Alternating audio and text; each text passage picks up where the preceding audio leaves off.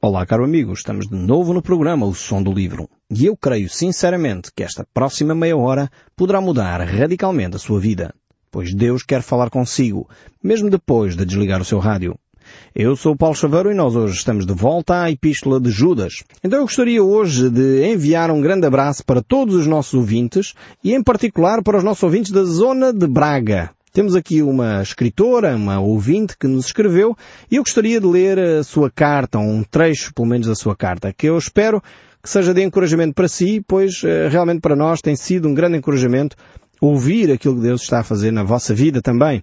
Diz assim esta nossa ouvinte, gosto muito de vos ouvir. Sou católica, mas com vocês estou a ser surpreendida por saber acerca de Deus e da Sua Palavra. Eh, e depois pede-nos para nós orarmos por ela. Realmente vamos orar por si, aí na zona de Braga, todos os nossos ouvintes que nos acompanham. Eh, realmente é um privilégio para nós verificar aquilo que Deus está a fazer.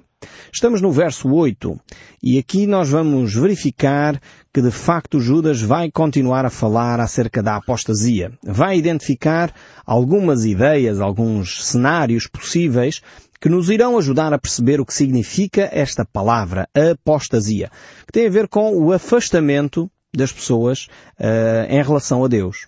Nós já vimos que no verso 4 ele fala de uma forma uh, como uh, nós podemos deixar Deus nas nossas vidas, no fundo, e ele mostra aquele exemplo, uh, como isso infelizmente ocorre na nossa vida, mas isso não ocorre só por omissão mas também quando nós negamos efetivamente o nome do Senhor Jesus Cristo. Então muitas vezes nós, por atitudes, estamos a nos afastar de Deus, por comportamentos, por ações da nossa parte nos afastamos de Deus, mas há outras vezes em que nós, declaradamente, conscientemente, negamos a pessoa de Cristo. Então, nesse sentido, Judas vai ajudar-nos a refletir quais são os perigos, quais são as questões eh, sobre as quais nós devemos vigiar. E como é que o cristão, aquele que crê em Deus, eh, deve agir em momentos destes, como crises.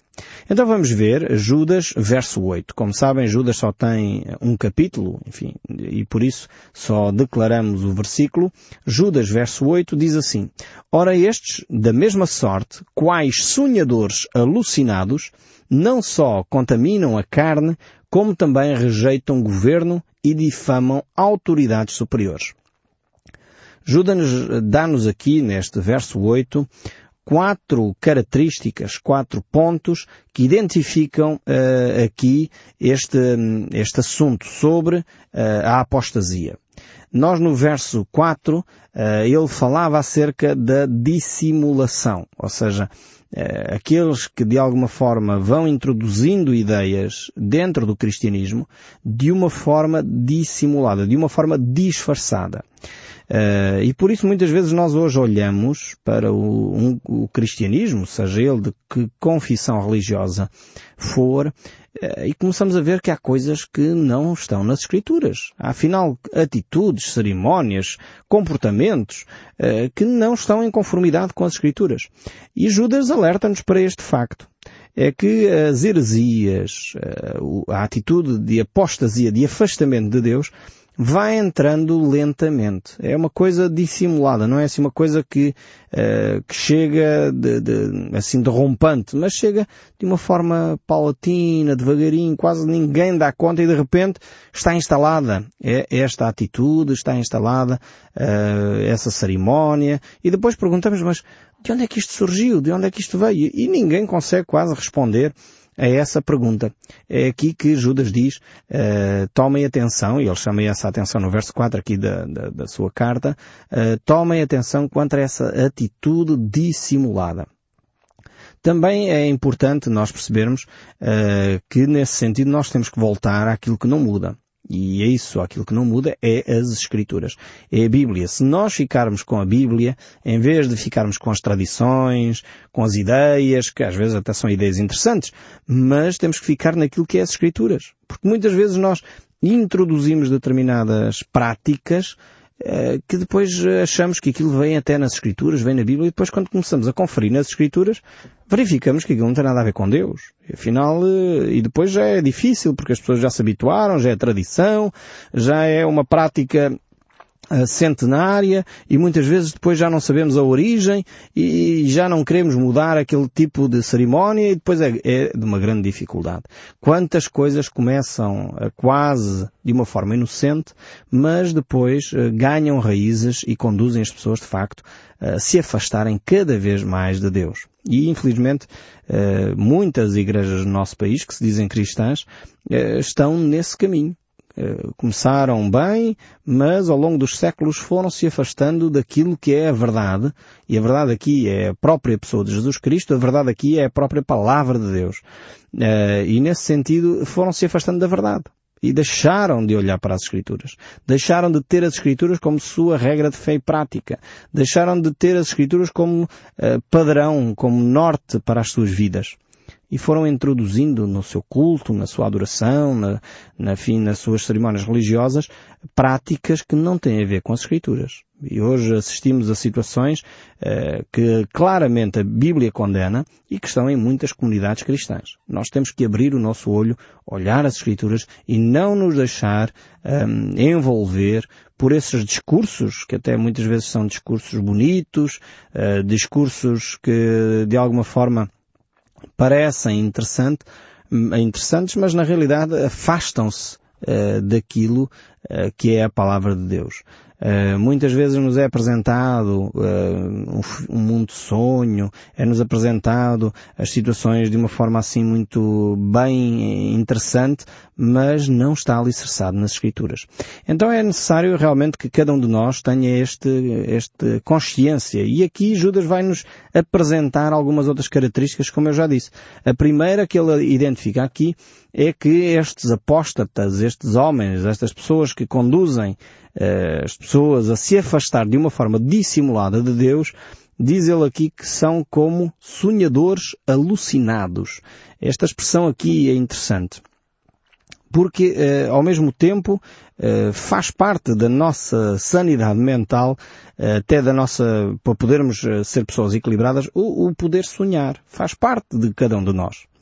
Só que a característica aqui destes apóstatas é que são eh, sonhadores alucinados, ou seja, trazem ideias aparentemente interessantes, sonhos, muitos deles inatingíveis, utopias, que depois não são possíveis realizar, não são plausíveis na vida real. E quantas pessoas vivem uh, de alguma forma iludidas com esses sonhos alucinados? Isto é uma identificação de quem conduz pessoas para a apostasia, para o afastamento de Deus. E sabe o que é que acontece quando estes sonhos alucinados são veiculados, são desenvolvidos pelas pessoas? É que as pessoas depois uh, ficam desiludidas porque o sonho não se realiza, aquele alvo tão desejado não acontece e a pessoa então, em vez de perceber que foi enganada, era um sonho alucinado. Em vez de perceber que foi enganada, não, ainda lança as culpas em Deus. Que Deus é que é culpado que não realizou o sonho.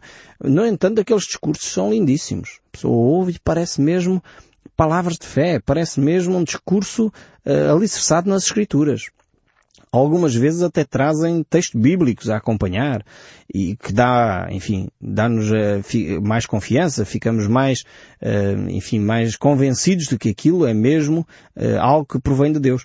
Mas na realidade são sonhos alucinados.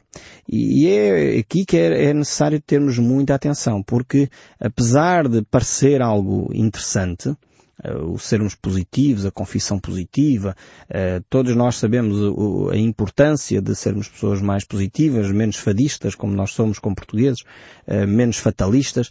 É importante nós mudarmos um pouco este aspecto, mas não confundamos confissão positiva com fé.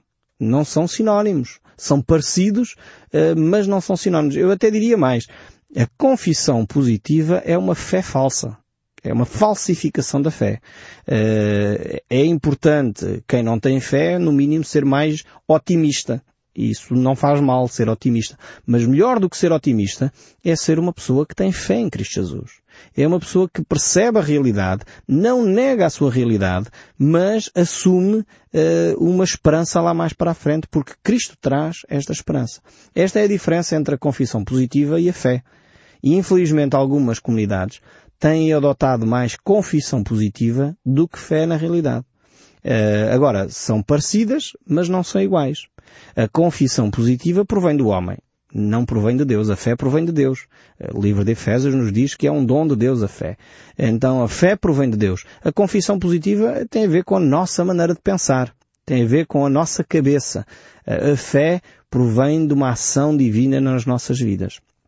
A confissão positiva eh, muitas vezes nega a realidade. Eu estou a olhar para aquela realidade e eu digo que não existe aquela realidade. Eu não tenho um câncer, eu não estou doente, mas na realidade eu estou. Mas eu digo, em, em termos de confissão positiva, vou dizendo ou negando essa realidade. A fé não nega a realidade. A fé enfrenta a realidade percebendo que Deus vai transformar essa realidade. É muito diferente. Então, apesar de parecerem idênticas, porque no seu discurso parecem muito uma com a outra, são questões completamente distintas. Confissão positiva não é fé. Agora, a fé eh, pode nos levar a fazer algumas confissões que muitas vezes vão eh, no sentido contrário daquilo que é as circunstâncias. Mas isso é quando nós passamos tempo com Deus e depois Deus nos coloca no coração aquilo que é a sua palavra. A fé é alicerçada na palavra de Deus. A confissão positiva é alicerçada muitas vezes no nosso desejo. Então, enquanto a fé é alicerçada uh, naquilo que é a palavra de Deus, aquilo que Deus diz, independentemente daquilo que eu quero. E às vezes Deus diz coisas que eu uh, não quero. Deus manda-me fazer coisas que não é propriamente a minha vontade. Mas nós aí temos que ter a atitude de Cristo Jesus, faça-se a tua vontade e não a minha. Uh, realmente aí nós crescemos. Então o perigo destes sonhadores alucinados é que eles trazem estas utopias, trazem esses, essas palavras que são muito encorajadoras, um discurso inflamado, uma coisa muito interessante e arrastam muitas vezes multidões atrás, mas não passam de sonhadores alucinados. Grandes discursos, mas vazios de fé. Grandes discursos que na realidade não estão alicerçados na palavra de Deus, não são em concordância com a palavra de Deus. Uma segunda coisa que nós encontramos aqui, uh, dita por Judas, uma segunda característica, é que estes apóstatas, estes falsos mestres que ensinam uh, de uma forma errada, eles vivem uh, com, contaminados uh, na sua carne, podemos usando aqui a expressão bíblica. Uh, no, no, fundo, o que é que isto quer dizer? quer dizer que eles vivem em imoralidade, vivem na sua vida deixando ou dando espaço aos prazeres da carne. E Judas já tinha dado exemplos anteriormente sobre uh, como é que esta realidade uh, tem minado as sociedades. Ele falou de Sodoma e Gomorra, ele falou de Israel, ele falou dos anjos que se rebelaram contra Deus. Então ele já tinha dado estes exemplos aqui de como estes líderes, estes, uh, estes falsos mestres no fundo, vivem a sua vida. Eles vivem a sua vida com uma ética muito questionável que é para não dizer uma outra coisa sobre este assunto. Muitas vezes uh, as situações são, são situações claramente contrárias ao ensino das Escrituras. E nós sabemos no nosso país quantas vezes ouvimos que líderes religiosos que supostamente viviam em, em celibato têm afilhados aqui, afilhados ali, filhos de uma mulher que não têm, porque afinal de contas tinham dito que, que eram celibatários. E estas histórias uh, circulam no nosso meio, no nosso país. Quase todos nós conhecemos histórias destas. Uh, e infelizmente não temos a hombridade de questionar este tipo de comportamentos. Como é que alguém que se diz uh, ensinador das Escrituras vive desta forma? E infelizmente já vários filmes têm sido realizados sobre este tema e é triste percebermos isto. Os líderes cristãos vivem fora daquilo que é a ética cristã. A Bíblia diz que estes são falsos mestres e nós deveríamos rejeitar estes falsos mestres que têm uma ética que não se coaduna com o ensino de Cristo. Seja nesta área de casos extraconjugais e muitas vezes o mais dramático é que ainda justificam. Quantos aparecem dizendo, ah, recebi uma revelação de Deus e agora tenho uma outra mulher. Quer dizer, isto é completamente aberrante em relação às Escrituras. Precisamos de olhar o que a Bíblia diz sobre este assunto. Deus condena este tipo de práticas. E Deus não iria uh, fazer uma coisa destas. Não iria propor algo que é contrário à sua própria vontade. Então temos que ter muita atenção às Escrituras e ouvir aquilo que Deus diz para que eh, não sejamos nós próprios enredados com estes falsos mestres que têm uma ética questionável, uma santidade que vai, eh, que não vai de encontro, no fundo, às Escrituras. Então, são pessoas que vivem muitas vezes para a luxúria, para o bem-estar pessoal, eh, para a riqueza. Quantos líderes da nossa nação vivem desta maneira, cada vez eh, querendo mais carros, mais casas, aviões, o prazer, e justificam isso com as suas doutrinas. E infelizmente o problema é que a maioria das pessoas também deseja isto. Deseja riquezas e acha que se um líder religioso tem, ainda por cima justifica como isso sendo uma característica da fé, eh, pois então eu também tenho que ter e, começam a desenvolver toda uma tese em torno disto. E a Bíblia não nos dá espaço para isto. A ética de um cristão não pode eh, ser questionável. Por isso mesmo, a Bíblia diz que o bispo, o líder religioso, o pastor, o padre, eh, deve ser irrepreensível. Isso diz Paulo a Timóteo e a Tito. Ele diz que o bispo deve ser irrepreensível. Agora, quando nós verificamos que determinadas comunidades cristãs vivem na ostentação da luxúria, da riqueza, isto no mínimo é questionável. Isto deixa-nos uh, com a luz amarela acesa para verificarmos efetivamente até que ponto isto não é os tais prazeres da carne que Judas aqui eh, nos anuncia. E realmente precisamos de tomar muita atenção a este tipo de comportamentos, a este tipo de ética que muitas vezes hipervaloriza as questões financeiras e quase definem a fé com base na conta bancária. Isto não tem respaldo na Bíblia, não tem fundamento algum nas Escrituras. Um crente em lado nenhum na Bíblia tem que ser rico. Aliás, o apóstolo Paulo diz que sabia estar na riqueza e na pobreza, na fartura e na fome. Eu pergunto como é que um homem como Paulo, que era um exemplo de fé, passou fome. Será que nessa altura ele deixou de ter fé? Ou essa experiência Deus utilizou para fazê-lo crescer e não era sinónimo de falta de fé? Temos que ser um pouco mais, eh, mais eh, questionadores de determinadas afirmações que parecem, parecem interessantes parecem bonitas. São os tais sonhos alucinados que Judas nos alerta aqui a ter muita atenção. Depois verificamos mais uma característica ainda. Estes falsos mestres, estes apóstatas da fé, são pessoas que rejeitam governo. Aqui não estamos a falar de política, atenção. Não, não confundam, não ponham política partidária agora aqui nestas palavras de Judas. Rejeitam governo tem a ver com rejeitar a autoridade seja ela autoridade espiritual, seja ela autoridade uh, divina, no sentido da autoridade de Deus, que está acima de todas as coisas, seja ela de facto a autoridade humana. Uh, e, e estes apóstatas são normalmente pessoas que não se querem sujeitar à autoridade. São pessoas uh, que querem ser eles mesmos a autoridade final. Você tenha muita atenção quando um líder religioso se quer auto-intitular a si próprio, sem que ninguém o tenha nomeado para tal, uh, auto-intitular líder único da comunidade. Líder único e principal daquela igreja. Muita, muita atenção a isto. Rejeitam o governo. Este é um sinal daqueles que uh, são falsos mestres, é um sinal daqueles que são apóstatas da fé, se afastam da fé. Porquê? Porque Jesus Cristo disse claramente que aquele que quer ser maior entre vós seja aquele que mais serve. Ou seja, o, o líder religioso eh, deve ser um servo e não eh, alguém que tem uma posição, um estatuto, enfim, uma coisa assim muito, querer no fundo a sede do poder. Não tem nada a ver com isto. Cristianismo não tem a ver com sede de poder. Cristianismo não tem a ver com política. Jesus disse isso claramente. Entre vós não será assim como no mundo. Não será como na política, não será como nas associações normais. Entre vós aquele que quer ser o maior é aquele que serve. E Cristo deu o exemplo pegando numa bacia, lavando os pés aos apóstolos.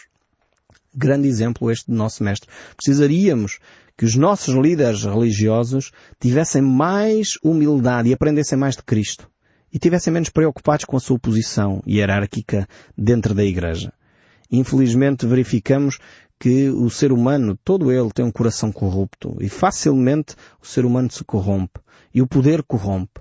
E infelizmente há muitos líderes que querem ser eles os apóstolos, são eles os bispos, são eles os cardeais, são eles e assumem para si uh, esse título querendo ser eles o governo. Cuidado com os ditadores religiosos. E existem, infelizmente, muitos.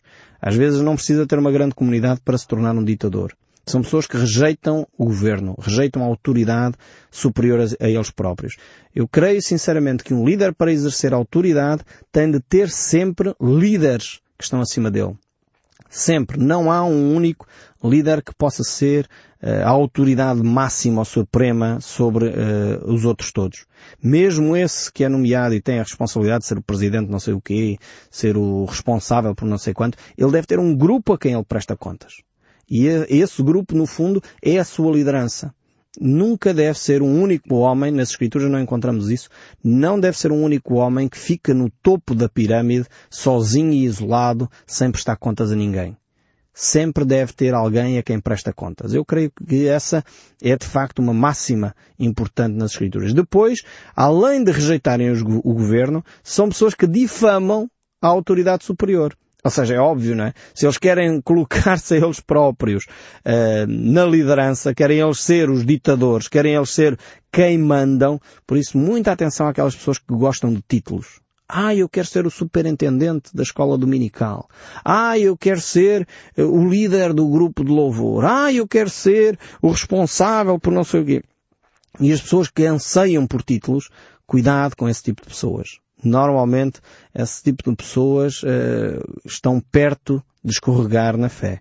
Cuidado. E, e, estas pessoas normalmente começam a difamar a autoridade dos outros. Ah, mas aquele não sabe fazer. Ai, mas ele fez tão mal. E começam a difamar, diz aqui o texto bíblico, difamar a autoridade superior. Quem está a desenvolver o trabalho.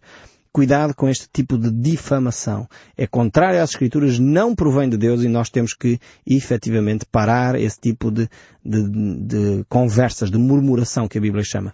Uh, como diz o texto bíblico, eles então não só contaminam a carne, como também rejeitam o governo e difamam uh, as autoridades superiores. Então estas são características importantes que nós identificamos aqui, que Judas nos ajuda a identificar como características daqueles que rejeitam a Deus. E o verso 9 diz, Contudo o arcanjo Miguel, quando contendia com o diabo e disputava a respeito do corpo de Moisés, não se atreveu a proferir juízo infamatório contra ele. Pelo contrário, disse, o Senhor te repreenda. Aqui temos um texto bíblico tremendo um texto bíblico também singular nas Escrituras, que fala acerca do relacionamento entre os anjos eh, que caíram, neste caso Satanás, que se rebelaram contra Deus, e o arcanjo eh, que estão, os arcanjos que estão ao serviço de Deus. É um dos pouco, poucos textos na Bíblia Daniel 9 volta a falar desta questão, Daniel, o livro de Daniel fala sobre esta questão também, o relacionamento espiritual, mas Judas é um dos poucos livros da Bíblia que fala sobre esta questão.